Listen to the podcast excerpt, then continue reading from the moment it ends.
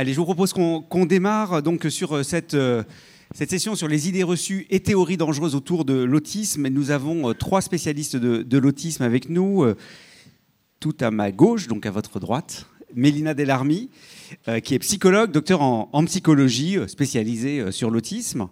Ensuite, nous avons euh, Marie-Alexia euh, Pelé, qui euh, est job coach auprès de personnes autistes et elle aussi spécialiste de, l'autisme. Et enfin, Magali Lavielle-Guida, qui est orthophoniste, également psychologue et, docteur en, psychologie. Et donc, l'objectif, c'est d'aborder les idées reçues autour de l'autisme. On parlera aussi, effectivement, des, théories dangereuses. Ça va être assez interactif, puisqu'on va vous poser des questions voilà, et vous allez euh, essayer de répondre euh, à ces questions. Il n'y a pas de piège, hein, euh, on ne prend pas de photos de qui a donné la mauvaise réponse. Soyons détendus autour de ça. J'ai oublié de me présenter, moi je suis Bertrand Montubert, je suis le coordinateur du programme Aspifreni, qui est le programme national d'inclusion des étudiants autistes dans l'enseignement supérieur.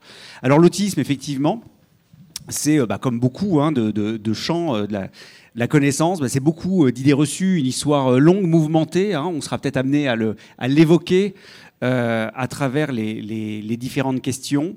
mais on va peut-être commencer, se lancer directement un petit peu dans, dans, le bain. On va vous faire réagir pour voir un petit peu où vous en êtes dans votre connaissance de l'autisme. Alors, première question. Et donc, vous allez Levez la main, je vais vous demander de lever la main pour ceux qui pensent que c'est vrai, levez la main pour ceux qui pensent que c'est faux. Et là, étant donné que nous avons une hyper-perception qu'il faut que nous avons instantanément le nombre précis de personnes, n'est-ce pas? C'est bien ça? C'est une des compétences des personnes autistes de pouvoir faire ça. Non? Ça commence pas bien. Ça commence pas bien? Ah on ne peut pas en fait. Hein. Ok, merci. Donc c'était un piège, effectivement. Bah non, on va pas le faire. On va le faire complètement comme on dit au doigt mouillé, on ne devrait pas dire au doigt mouillé hein, quand on parle d'autisme, d'accord? Parce que mon doigt, il n'est pas du tout mouillé. Mais c'est pas grave, on va le faire à la louche. Non, ça marche pas non plus. On va essayer de voir un petit peu s'il y a plus de vrai ou de faux, d'accord? C'est un peu plus clair. On va faire ça. Alors, l'autisme induit une absence de parole ou de capacité à communiquer. Alors, est-ce que c'est vrai? Qui pense que c'est vrai?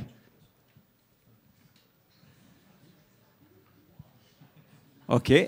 Qui pense que c'est faux ah, Oh là, il n'y avait pas besoin de savoir compter. Hein. Euh, là, là c'est assez net. Alors, euh, alors Magali? Oui, oui, oui. Du coup, bah, c'est faux. C'est faux. Parce que c'est pas de l'ordre de l'absence, en fait, euh, ni, ni de, de, parole, ni de communiquer. Et en fait, on, pour, dire la vérité, on avait pensé à utiliser des petits cartons rouges et verts pour le vrai et le faux que vous auriez levé. Mais en fait, on est tellement nombreux qu'on n'a pas assez de petits cartons. Donc euh, voilà. Euh, et donc, c'est déjà euh, bien de, se dire que non, effectivement, il n'y a pas d'absence de parole, il n'y a pas d'absence de communication. C'est pas parce qu'il y a un trouble qu'il y a une absence complète. et donc, l'idée, c'était aussi de pouvoir reproposer cette illustration. T'es autiste, mais tu parles. Oui, oui, il y a beaucoup de personnes qui sont autistes, qui parlent, qui regardent dans les yeux.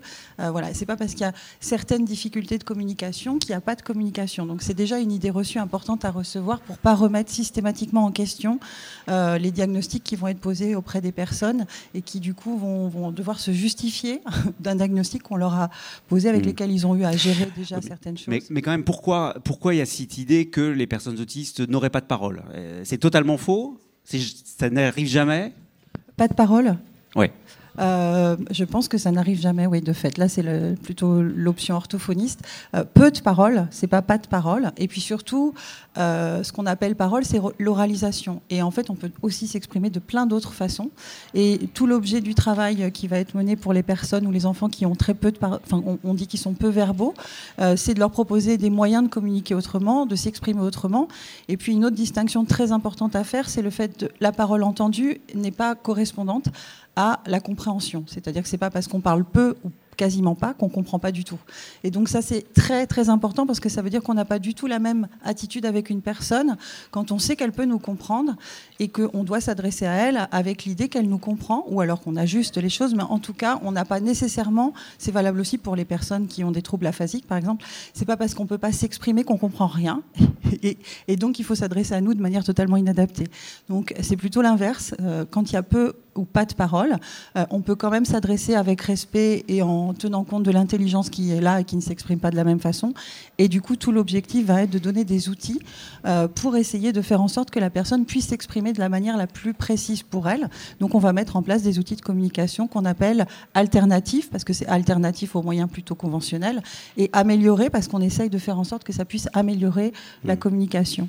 Et ce qu'on a rajouté là, enfin, l'idée de, de cette question d'entrée de jeu, c'était aussi pour rappeler que euh, l'autisme, ça s'inscrit dans l'ensemble des troubles du spectre de l'autisme, que c'est un trouble neurodéveloppemental avec une, expression variable. Donc c'est pour ça aussi qu'effectivement, il peut y avoir peu ou très peu de paroles, et puis euh, des personnes qui parlent beaucoup, même parfois beaucoup trop, en tout cas qui ont vraiment euh, à réguler leur débit de parole et la quantité d'informations qu'ils ont à donner. Et pour autant, ça peut aussi être un trouble de la communication, parce que justement, il faut apprendre à modérer son débit, il faut apprendre à être cohérent dans la qualité des informations qu'on peut donner et dans les échanges.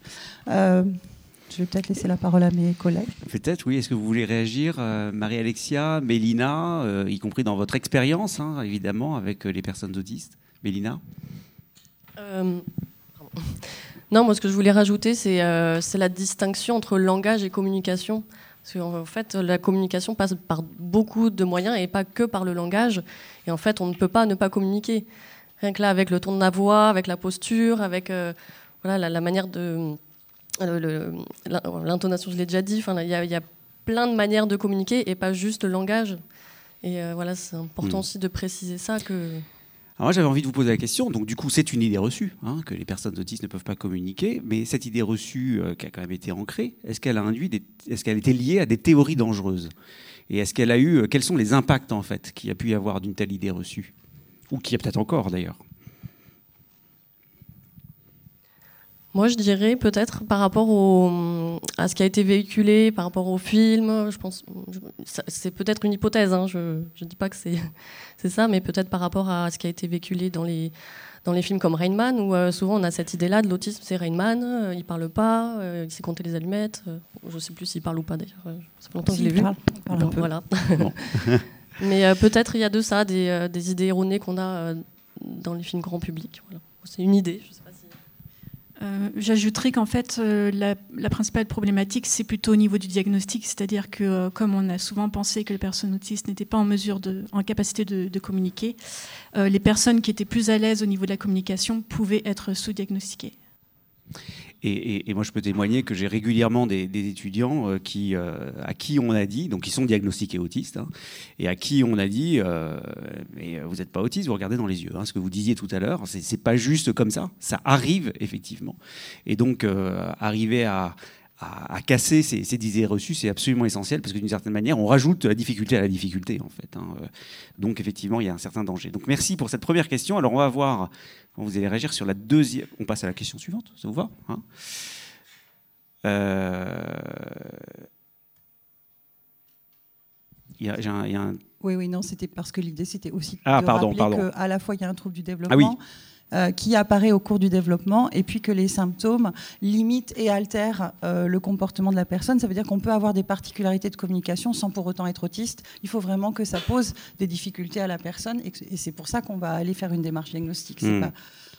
Alors, je, vais faire le candide, hein, d'accord euh, Donc, ça apparaît au cours du développement, ça veut dire qu'on peut l'attraper en fait au cours de sa vie, c'est ça l'autisme? Neurodéveloppemental. Ah, ah bon, alors ça veut dire quoi? C'est une excellente question. Non, ça veut dire qu'effectivement, euh, c'est là. Euh, probablement même avant la naissance, hein, puisque voilà, mais ça, apparaît et ça s'exprime de manière différente au cours du développement, mais ça veut dire que ça ne peut pas arriver d'un seul coup euh, à 25 ans sans qu'il y ait des éléments au préalable. Après, est-ce que ces éléments au préalable, ce que disait Marie-Alexia, ont été repérés? Peut-être pas. Mais quand on fait une recherche diagnostique et qu'on a des éléments de films familiaux, enfin on, interroge justement le parcours et on retrouve le fait que c'était effectivement déjà présent dans l'enfance parce que ça apparaît au cours du développement mmh. jeune. Voilà. Alors moi j'avais entendu que c'était la faute de la mère, du coup je comprends plus trop. absolument. Euh. Non? C'est pas ça? C'est pas la faute de la mère? vraiment de revenir sur ces théories.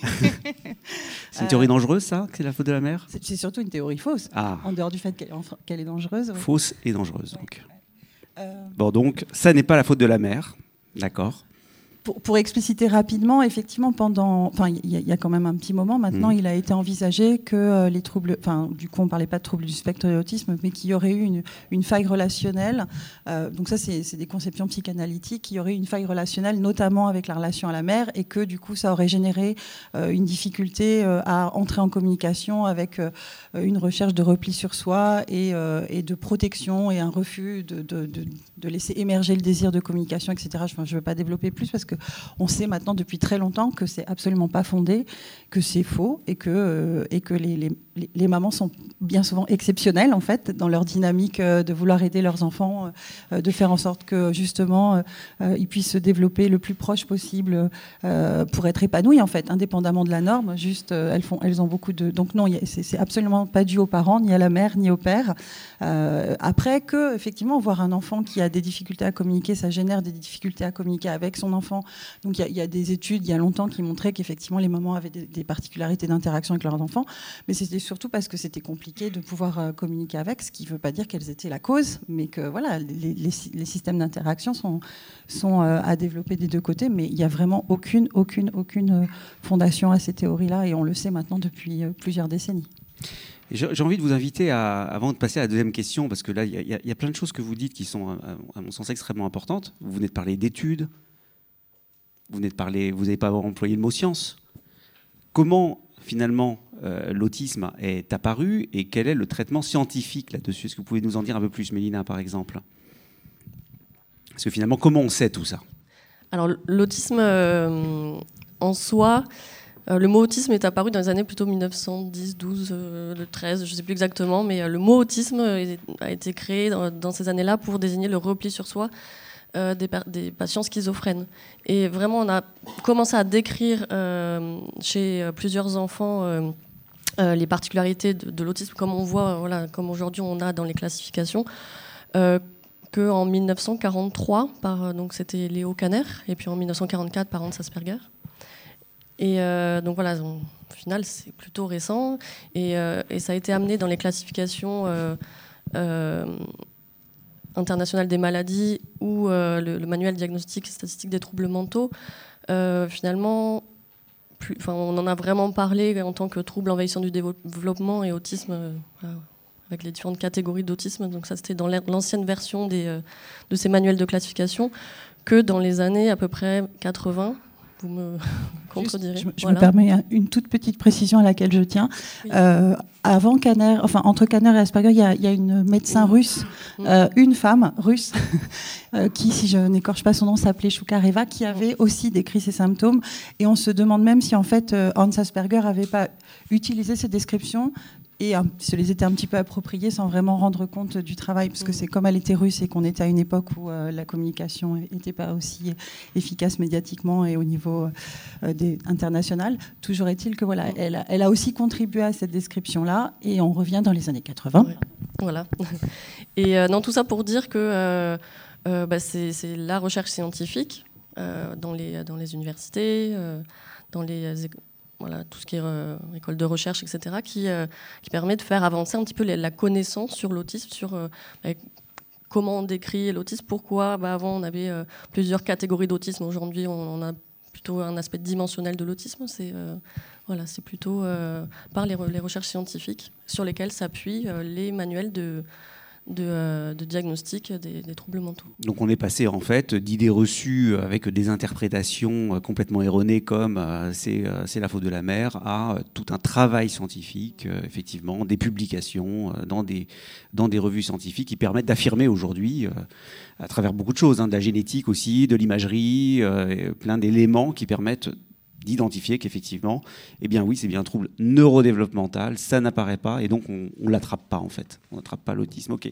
Alors maintenant, on va parler un peu de la question euh, du genre. L'autisme ne touche que les garçons. C'est vrai ou c'est faux? Qui pense que c'est vrai? Ils vont pas oser là. Hein. ils vont pas oser. Bon là, ils osent plus, hein, ceux qui pensent que c'est vrai. Bon. On, peut, on peut ajouter qui une pense que c'est faux? Ah ouais, ouais, ouais. Est-ce que l'autisme touche beaucoup plus les garçons. Ah. Ah là, là voilà. Ok, très bien. C'est une question un peu. Ah, c'est non, non, mais c'est une question importante. Hein. Est-ce que ça touche beaucoup plus les garçons? Bon, on a vu à peu près les vrais. Alors, je, moi, je vais dire euh, un cinquième de la salle. Là, hein. Ah oui Ouais, non? C'est généreux, un cinquième. C'est généreux? Qui pense que c'est faux? Bon, il y a beaucoup plus de gens qui pensent que c'est faux que c'est vrai. Alors, qu'est-ce que vous en dites? Alors, euh, c'est en, partie vrai, c'est-à-dire que en fait, euh, euh, dans l'ancien manuel diagnostic, on estimait que le ratio était de 4 garçons pour une fille. Alors aujourd'hui, on, va plutôt descendre le ratio à 2-3 garçons pour une fille, parce qu'avec l'avancée des connaissances, la, meilleure formation des professionnels au dépistage de l'autisme, on s'aperçoit que beaucoup de filles sont passées, euh, euh, à côté de leur diagnostic. Alors il y a plusieurs raisons euh, qui expliquent cela. C'est la première raison, c'est que les, critères diagnostiques ont été établis sur des profils masculins, ce qui fait que du coup on a moins bien repéré les filles. Il y a eu un biais voilà, au niveau du diagnostic parce que les, les outils d'évaluation étaient donc plutôt ciblés sur des profils masculins. la deuxième raison, c'est que les filles ont des capacités euh, d'adaptation sociale qui sont plus développées. Alors il y a euh, le fait qu'au niveau euh, de la société, on attend souvent plus aux filles de s'adapter. donc elles vont avoir une désirabilité sociale qui est plus, plus forte. et elles vont avoir de meilleures capacités de, de, camouflage. Donc on va moins facilement les détecter.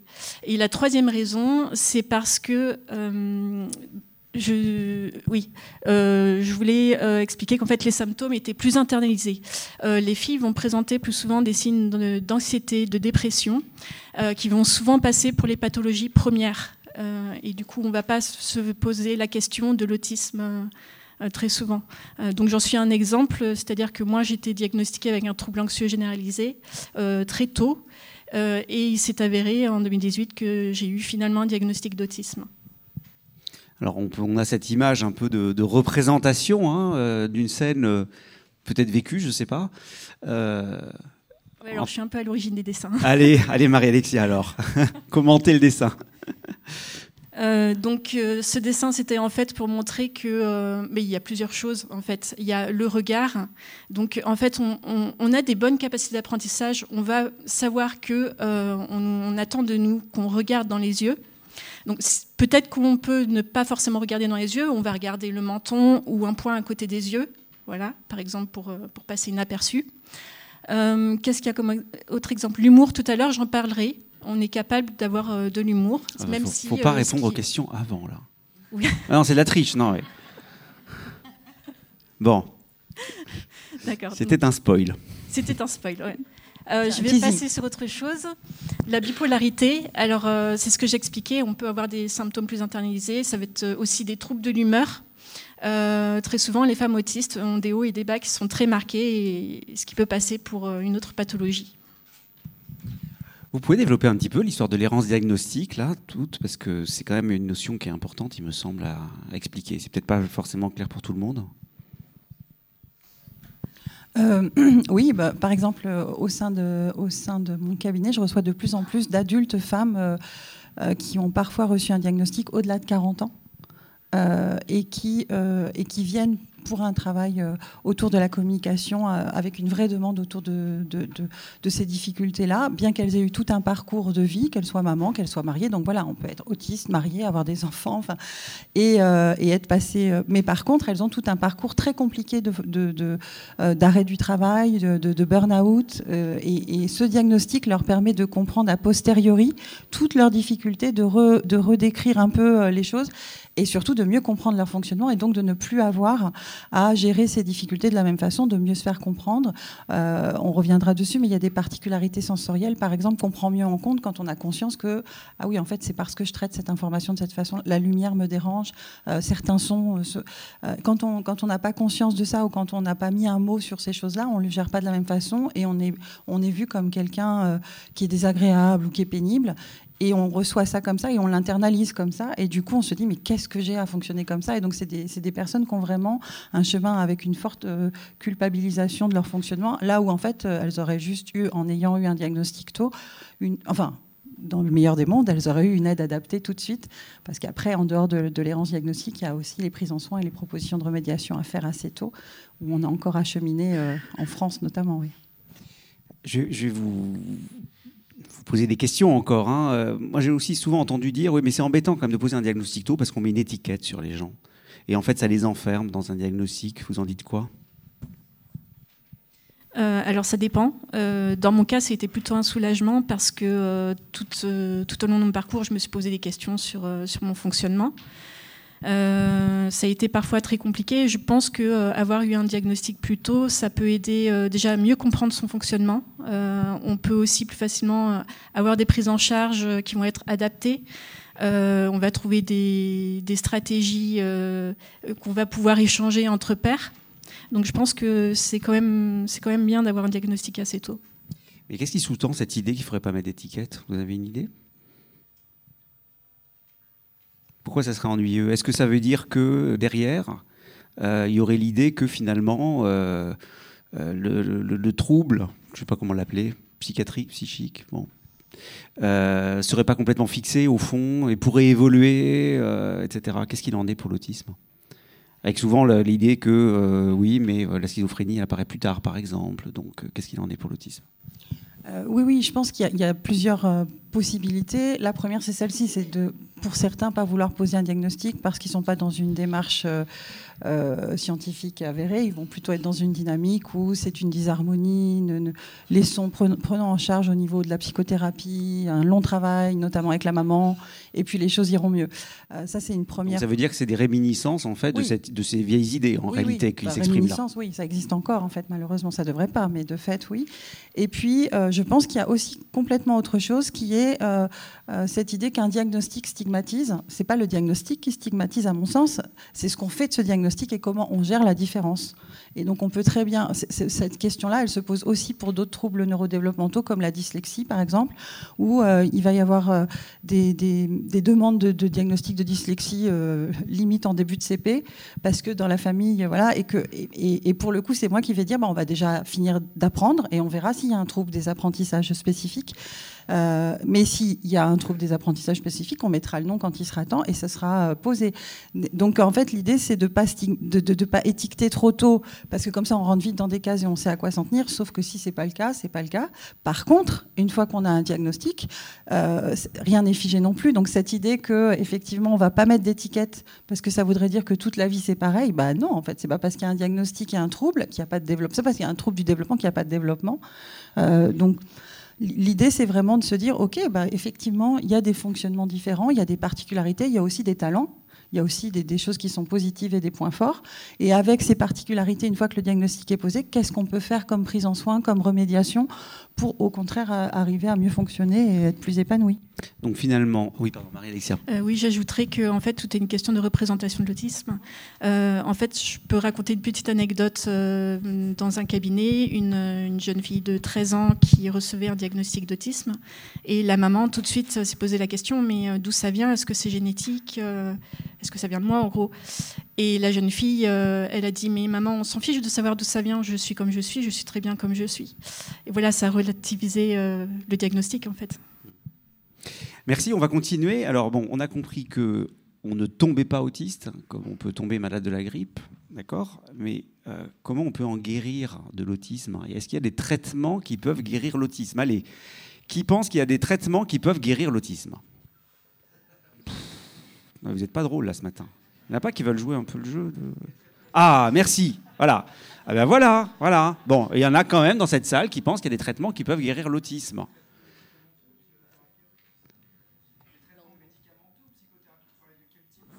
Ah. C'est intéressant comme précision. Ah voilà, voilà une question. Merci, heureusement. Voilà, il y en a qui suivent. Hein. Euh, donc, je, redis tout haut ce qu'il a dit. Est-ce que c'est des traitements médicamenteux ou psychothérapeutiques? Allez, alors, attends, on va, on va faire répondre ceux qui pensent que c'est faux quand même. Hein. Absolument. Est-ce que la notion de guérir est pertinente? Ah est-ce que du coup, est-ce que les questions sont pertinentes? Ah ouais. Ah, ils sont durs. Ils sont durs. Non, non, ils sont durs. Super. Les questions sont mal On va pas valider ça lors d'un examen. Ok. Bon, bah, va falloir revoir la copie. Hein. Euh. Non, non, non, non, mais j'aimerais défendre. Ah, allez, allez, la parole est à la défense. Les questions sont pertinentes. D'une part parce qu'elles génèrent de l'interaction. Regardez. Euh, d'autre part, part, l'idée c'était effectivement d'interroger les idées reçues. Donc, je pense que dans cette salle, les gens qui sont venus sont quand même particulièrement sensibilisés. Et il y a évidemment des idées reçues sur lesquelles, euh, voilà. Mais les deux remarques étaient intéressantes. Effectivement, traitement spontanément, on entend traitement médicamenteux. Et merci d'avoir pensé au fait qu'il y a aussi des traitements qui ne sont pas médicamenteux et qui peuvent soigner. Néanmoins, la vraie interrogation, c'est sur guérir. Et là, Mélina reprend la parole. Merci. Euh, eh bien, c'est bien faux. Il n'y avait pas de suspense. Et. Euh, donc là, cette question, bah, pareil, hein, on n'est pas des as des questions. Je pense qu'on n'est pas venu pour, euh, pour faire un, euh, un examen euh, pour évaluer vos compétences, mais plutôt pour, euh, en effet, ce que vous avez dit, échanger avec vous et puis amener un peu la discussion, et ça marche, donc c'est top. Moi, ce que je voulais amener sur cette, sur cette idée, c'est que maintenant, l'autisme, c'est pas une maladie, c'est une condition neurodéveloppementale, c'est un mode de fonctionnement, et en fait, c'est un mode de fonctionnement qu'on gardera toute sa vie depuis la naissance jusqu'à la fin de la vie. Euh, et, donc, dans cette idée, euh, la notion de guérir, euh, quelqu'un l'a dit dans la salle, je l'ai entendu, c'est, en effet, c'est pas pertinent de parler de guérison. Il n'y a pas, il y a pas, voilà. il se guérit pas, mais il peut être plutôt compensé en fait. le fonctionnement autistique, on va le garder toute sa vie et euh, on, va, voilà, on va vivre avec dans la société et on peut compenser les difficultés euh, qui peuvent mener parfois à une situation de handicap, mais euh, voilà, on, peut très bien compenser cette situation de handicap pour ne plus se retrouver en situation de handicap. et voilà, il y, a, quand même des choses à faire ou pas? Comment? Est-ce qu'il y a des interventions qui peuvent être utiles ou pas utiles? Bien sûr.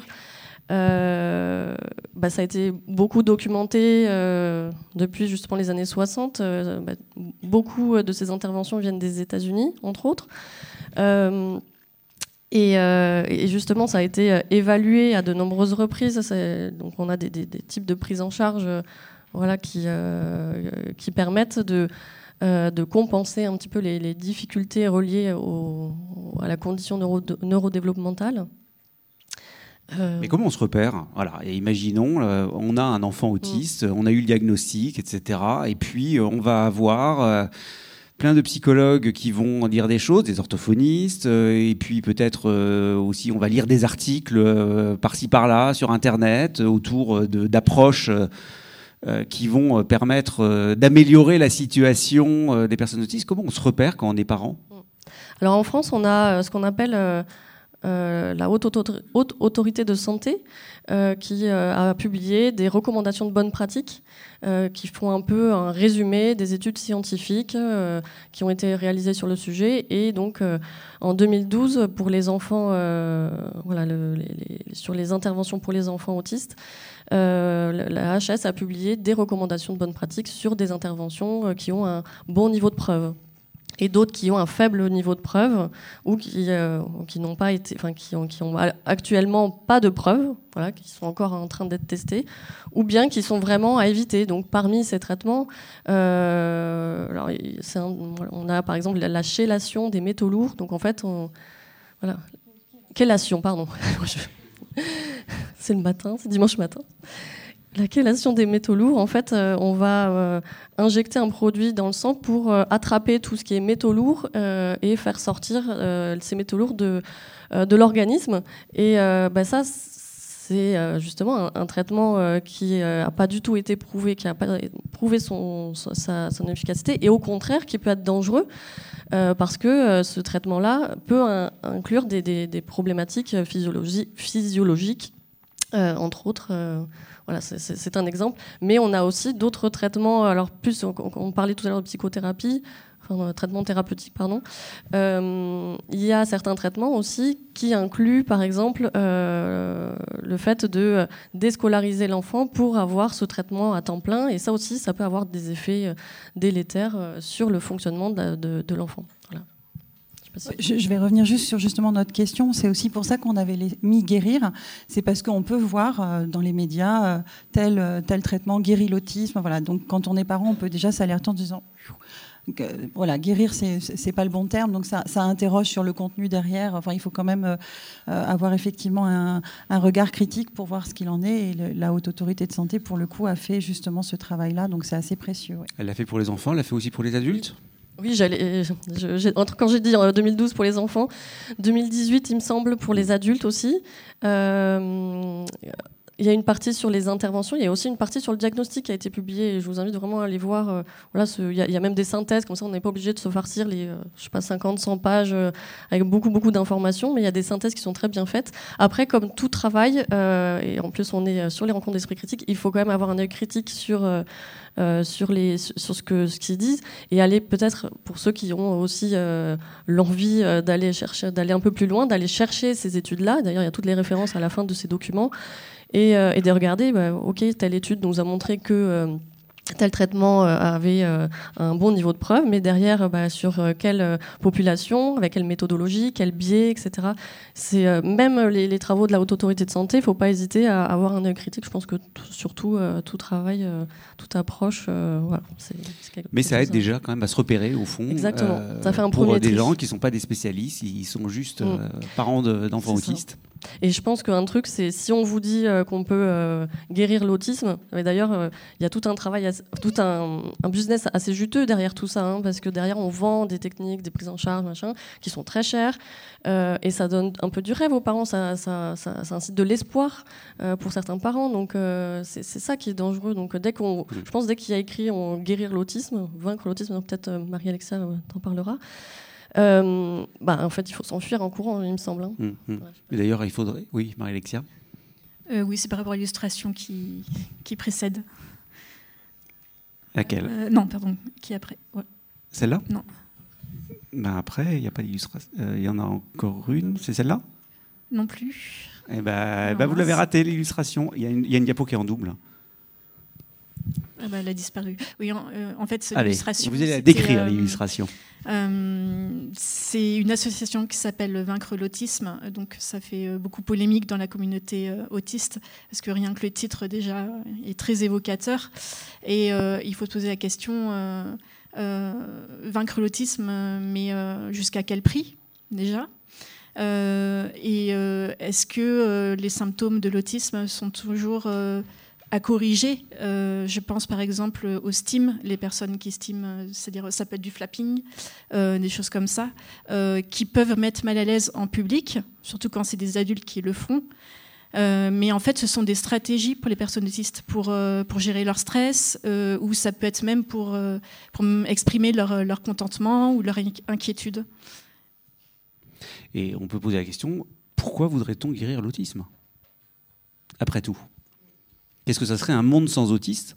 Ça serait un monde sans des personnes qui apportent un regard différent. Euh, il faut avoir en tête qu'aujourd'hui, euh, cette diversité, cette diversité cognitive, elle est même valorisée, y compris au niveau économique, parce que c'est porteur d'innovation, c'est porteur. Et on peut regarder euh, l'histoire, l'histoire de. Alors c'est difficile. Vous l'avez dit tout à l'heure, le diagnostic, enfin l'autisme, les mots sont apparus dans les années, enfin 1818, puis après Kanner et, et Asperger dans les années 40, et puis dans le DSM que dans les années 80. Donc, euh, dire que telle personne, euh, dire que Mozart était autiste, c'est compliqué, mais néanmoins, il y a des gens qui essayent de revisiter quand même ces gens qui étaient très bizarres, euh, géniaux, etc. Un certain nombre étaient probablement, on peut le dire comme ça, des personnes autistes. Ça aurait été un monde si on avait guéri l'autisme sans ces personnes-là aussi. Si je puis me permettre, c'est aussi pour ça que dans le DSM, il y a cet item qui dit qui invalide mm. et qui voilà il y, a la notion voilà il y, a quand même la notion que ça pose problème parce que sinon si ça pose pas de problème à la personne hein, pas aux autres si ça pose pas problème à la personne qui est concernée dans ce cas-là c'est juste une différence qui ne relève pas d'aide mais après entre guérir et proposer des pistes pour aller mieux ou être bien il y, a toute une marge de manœuvre, en effet, euh, qui, est, qui, est, justement l'intérêt de la prise en soins précoce, des propositions d'outils de communication, de gestion du stress. Peut-être que c'est l'occasion aussi que vous, développiez des choses, puisque vous l'avez un petit peu évoqué. Au fond, euh, euh, c'est vous, Marie-Alexia, qui avez évoqué l'histoire du flapping, ou Mélina Oui, du flapping. Faut-il faire en sorte que les gens ne fassent pas de flapping? Finalement, vous l'avez dit, ça dérange éventuellement les gens qui sont dans l'entourage. Mais qu'est-ce que ça peut poser comme problème? Oui Allez. Ah, le flapping. Qu'est-ce que c'est le flapping? Alors vous savez, il y a des trucs marrants, c'est que euh, un truc que je sais pas faire. D'ailleurs, j'ai pas de stylo, c'est faire tourner le stylo sur ses doigts. vous voyez, ça c'est super cool comme geste. Hein. Mais, mais, mais, faire ça, par contre, c'est pas cool. Pourquoi? Voilà. Donc euh, la question derrière sur laquelle je voudrais vous emmener, c'est la question au fond euh, de la, du modèle social du handicap. Peut-être peut rappeler de quoi on parle. Quand on parle de handicap, on parle quoi? D'un attribut d'une personne? Ou d'autre chose moi, j'aime bien, quand on parle de handicap, de parler de situation de handicap. Et en fait, euh, voilà, quand on parle de situation de handicap, l'exemple que je donne souvent, c'est le fauteuil roulant quand on est devant euh, un, escalier, on est en situation, voilà, pour monter là sur l'estrade, on est en situation de handicap. Mais s'il y avait une rampe d'accès, la personne ne serait plus en situation de handicap. C'est tout l'enjeu. Et l'autisme, en fait, touche euh, tout ce qui est interaction sociale, communication et bah, l'être humain, il est euh, en soi, c'est un être social. Il vit avec les autres, etc. On ne peut pas survivre sans l'autre. Euh, voilà, depuis, le début des temps, euh, voilà, l'humain s'est construit comme ça. Et bah, l'autisme fait qu'on peut être en situation de handicap dans certains, dans certains contextes, mais, mais dans d'autres contextes, justement, si on adapte, comme on peut le faire avec une rampe d'accès, euh, et, je pense que l'adaptation passe aussi par la sensibilisation, et c'est pour ça qu'on est très contente d'être ici aussi, la sensibilisation des, euh, du grand public, des personnes à l'autisme, parce que voilà, si tout le monde avait conscience que bah, on, fonctionne tous différemment, puis il y en a qui, n'ont pas les mêmes codes de, de, voilà, de, compréhension du monde, de, même mode de fonctionnement. Si on avait ça en tête, bah, je pense que ça serait beaucoup plus simple pour tout le monde, autant pour les personnes autistes que pour, euh, pour les autres, qu'on parle de la neurodiversité. Voilà. en fait, on est beaucoup plus nombreux à être euh, différents que être. Euh, on est tous un peu, euh, tous un peu différents. On a tous des, particularités au fond. Allez, on va passer à la question suivante, mais moi, j'ose presque pas la poser. Hein. On va se faire défoncer, hein, je vous le dis tout de suite. Les personnes autistes sont compliquées, voire capricieuses. Ah, ah, il y en a un qui lève la main là. on a quand même quelques, il y a quand même quelques joueurs là dans la salle. Hein. Ah, euh, ils ont l'air de le penser en plus. Hein. Ouais. Ah oui, quand même, quand même elles sont compliquées, voire capricieuses. Et, et, franchement, dans le côté question mal formulée, deux questions dans la même, et vous demandez une seule réponse, là, franchement. Bonjour. Hein, ouais, hein, c'est bon, bref. Oui, mais en fait, on a, on a vraiment repris des termes qu'on a entendus et réentendus. Enfin, pour. n'ose même pas demander les faux tellement c'est. Hein. Allez-y, allez-y, défendez-vous un peu. Il y en a qui veulent pas répondre, peut-être. euh, non, non. Euh, l'idée, c'est effectivement, euh, ça rejoint tout à fait ce qu'on disait tout à l'heure, c'est que dans, dans les troubles du spectre de l'autisme, il y a des troubles perceptifs et sensoriels qui vont générer des particularités de comportement qui vont être très liées à euh, des, façons de fonctionner. Euh, et ça va nécessiter ou parfois générer euh, des réactions qui peuvent pas forcément être compris par quelqu'un qui n'a pas ces particularités perceptives, euh, ce qui va faire que du coup, euh, ça va peut-être générer une grosse crise comportementale, une grosse colère. Euh, donc, j'ai pensé à capricieux parce que j'ai souvenir de cette maman qui me disait qu'elle avait failli un dimanche en pleine en pleine balade chez Ikea parce que sa fille adorait aller chez Ikea. Mais alors, je sais pas si ça a changé Ikea depuis, mais il y a toujours un parcours complètement fléché. voilà. Et sa fille adorait faire ce parcours. Et il se trouve que dans le magasin ce jour-là, enfin dans cette période-là, ils avaient modifier le parcours. Euh, et cette petite fille euh, de 4 ans a piqué une crise terrible au moment où ça a changé. Elle s'est roulée par terre, enfin la grosse crise vraiment compliquée, avec d'autres personnes qui circulent autour et qui disent mais enfin. Euh, faites quelque chose. Enfin, c'est pas normal un caprice pareil. Et donc la maman a fini par dire mais, mais elle est autiste. Ah pardon, je savais pas. Bah, et donc elle lui a dit bah, quand on sait pas, on se tait. Elle l'a pas dit aussi, aussi poliment. Mais voilà. Et comme on est là pour essayer effectivement de, clarifier sur les idées reçues, attention quand on. Mais c'est valable pas que pour les troubles du spectre de l'autisme. Quand on voit des comportements qui nous semblent relever du caprice, de de l'excès, de... on ne sait pas en fait ce que, ce que vraiment la personne ou l'enfant vit. Et il peut y avoir juste une particularité, quelque chose qui n'est pas, qui est pas compris par cette personne, une, un traitement perceptif compliqué. Euh, moi, j'ai eu plein, plein, plein d'enfants, par exemple, qui venaient à mon bureau euh, accompagnés par leurs parents avec un, circuit. Et puis un jour, c'est les grands-parents et ils prennent un autre circuit. Et là, et là voilà. c'est ça change tout. Oui. Donc, Alors, il y avait euh, une illustration Ne prends pas tout au premier degré, tu es beaucoup trop centré sur toi, fais des efforts, apprends à communiquer un peu, on ne sait jamais ce que tu penses, tu es inexpressive et ton visage est beaucoup trop fermé, souris un peu, pourquoi tu te fiches comme ça? Oh, il y a du vécu là. il y a du vécu. Euh, oui, en fait, tout part de, manière principale, tout part d'un défaut de communication. Euh, donc les crises qui peuvent euh, se produire comme la petite fille, très souvent aussi c'est un moyen de communiquer son, son angoisse en fait. Euh, et euh, comme elle n'a pas les moyens de les exprimer autrement, bah voilà, ça va passer par la crise. Euh, il peut y avoir un défaut de communication, alors chez, les adultes aussi. très souvent, ça peut être un visage fermé, inexpressif, face à une situation, et on va se dire, mais la personne, en fait, elle ressent rien. Donc on va insister, on va insister, et au bout d'un moment, bah, la personne aussi, elle peut, elle peut craquer parce que, euh, en fait, c'est qu'elle n'a pas su communiquer ce qu'elle n'est pas. Alors, il peut y avoir euh, comme raison un décalage au niveau de son ressenti, c'est très fréquent. Euh, c'est-à-dire qu'elle va avoir besoin de plus de temps pour traiter ses émotions et ce qui ne va pas. Ce qui fait que bah, ça explique le défaut de, de, communication. Mais quand elle accède, voilà, une fois à ces informations, elle va avoir aussi des manières de l'exprimer qui sont différentes et qui vont pas être forcément comprises par l'environnement.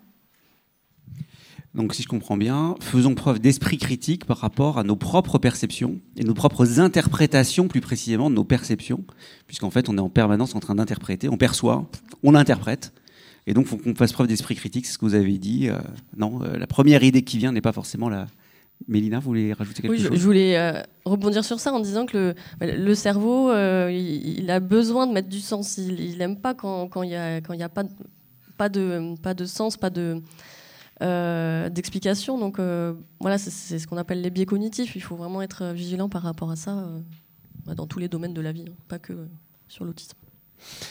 Allez, on va passer à la question 5. Bon, là, ça a été spoilé. Hein. Ça, bon, on ne vous fait même pas réagir. Parce que Marie-Alexia a déjà donné la réponse. Hein. Donc, les personnes autistes, oui, peuvent avoir de l'humour. Alors, quel, comment elles peuvent avoir de l'humour? Alors comment? Euh, Très souvent, euh, il peut y avoir une bonne capacité d'autodérision. On sait que euh, en matière de résilience, voilà, savoir prendre de la distance en rigolant sur, sur son propre fonctionnement, ça marche plutôt bien. Et en plus, ça nous fait apprécier par les autres. Donc, euh, on peut retrouver euh, dans les réseaux sociaux voilà, pas mal de, personnes qui vont jouer sur, euh, sur cette capacité-là. alors, c'est vrai que les personnes autistes vont avoir des difficultés à comprendre tout ce qui est second degré. du coup, leur humour ne va pas être forcément pareil que, que chez les personnes lambda. Euh, mais euh, voilà, cette mise à distance, euh, en passant souvent aussi par le biais des dessins. donc les illustrations qu'on a mis tout au long de la présentation sont toutes faites par des personnes autistes. c'est une manière de communiquer et une façon de, mettre à distance ses propres difficultés. Euh, de les accepter aussi, de s'apercevoir que bah oui, je fonctionne différemment, euh, mais ça peut, ça peut créer des situations qui sont insolites et qu'on peut apprécier pour autant. Euh, et enfin, j'ai mis un exemple, c'est, je ne sais pas si vous connaissez Joseph Chovanec, qui est une personne très militante dans l'autisme, qui utilise très souvent justement l'humour pour pouvoir sensibiliser sur, sur l'autisme. Et il remet en cause ce qu'est la normalité euh, en mettant euh, en scène dans ses spectacles des, situations euh, vécues par, avec des, personnes lambda et qui en fait remettent en cause la, la logique qui peut être plus pertinente parfois chez les personnes autistes que chez la norme.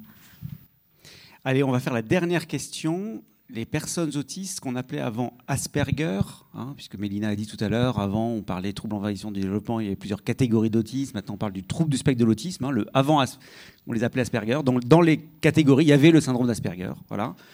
Alors ces personnes qu'on appelait avant Asperger ont des capacités intellectuelles au-dessus de la moyenne. Alors là on a enfin une question où on va pas avoir que euh, zéro vrai et que du faux. Alors on va voir. Qui répond que c'est vrai? Ah, voilà. Ah, ouais, alors ça y est. Donc là, ils veulent. Là, ils voulaient pas seulement avoir vrai-faux, ils voulaient, ouais, plutôt vrai. Enfin, on sent qu'ils voulaient une gradation de 0 à 5, par exemple. Hein. C'est un peu ça, c'est comme ça que j'interprète vos mouvements de la main. Ok, qui pense que c'est faux? Ouais, c'est beaucoup, c'est beaucoup plus partagé. Il y en a plein qui se planquent là, hein. vous avez remarqué? Il y a pas Allez, alors vrai ou faux? Bon, En fait, vous avez un peu tous raison. Ah, c'est beau ça pour terminer. Hein. Ouais. Sympa. Euh, mais ça, c'est une idée reçue hein, voilà, dans, le monde, voilà, dans le grand public. Et puis moi, dans beaucoup de formations que je fais auprès des, soignants aussi, hein, mais il y en a aussi dans les soignants, pensent que le, voilà, ce qu'on appelait avant le syndrome d'Asperger, c'est de l'autisme avec un haut potentiel ou haut quotient intellectuel associé. Euh, et en fait, il faut savoir que bah, dans l'autisme, dans les critères de, euh, diagnostic euh, du trouble du spectre de l'autisme, l'intelligence n'entre pas du tout en compte. donc c'est autre chose. On va après spécifier, une fois qu'on a repéré les critères, les particularités autistiques, on va ensuite spécifier le niveau intellectuel, mais voilà, c'est pas du tout la même chose, autisme et, intelligence. Et en fait, comme dans toute euh, la population neurotypique, on va avoir des personnes qui vont avoir un QI au-dessus de la moyenne, euh, mais aussi des personnes dans la moyenne. Si vous voulez, la définition, je vais peut-être euh, revenir sur ça, la définition de ce qu'on appelait avant le syndrome d'Asperger, c'est de l'autisme, avec troubles du, un trouble du spectre de l'autisme, donc des difficultés dans les, ce qu'on avait avant les trois domaines, donc interaction sociale, communication, comportement répétitif, stéréotypé ou intérêt restreint. on avait donc bien les particularités dans ces trois domaines Sauf que euh, dans la définition, on nous disait qu'il ne fallait pas qu'il y ait de retard intellectuel ni, euh, euh, ni de retard dans l'acquisition du langage. Et donc, quand on dit pas de retard intellectuel, ça veut dire que c'est des personnes qui ont en gros au-dessus de, de 70 de QI. Donc, au-dessus de 70, on peut avoir un QI dans la moyenne. La moyenne est à 100. On peut aussi avoir un QI au-dessus de, de, de, la moyenne. Donc, deux écarts types au-dessus de la moyenne, c'est 130. On peut en avoir aussi euh, euh, voilà, dans la moyenne euh, faible, dans la moyenne élevée. C'est voilà, comme dans toute la population. Est-ce que vous voulez poser des questions aussi Réagir? Oh là là Il va falloir être. Allez, on prend deux, trois questions rapidement. Il faut qu'il y ait un micro. Qu'est-ce Je sais pas compris. Ah oui, approchez-vous. Pardon. On parle de plus en plus des, de l'autisme parce qu'on pense à des personnes comme Jeff Bezos, Elon Musk qui sont des Asperger. La question c'est euh, comment vous faites la, différence entre euh, des hauts potentiels et des autistes? Parce que des fois la différence elle est très très fine en fait.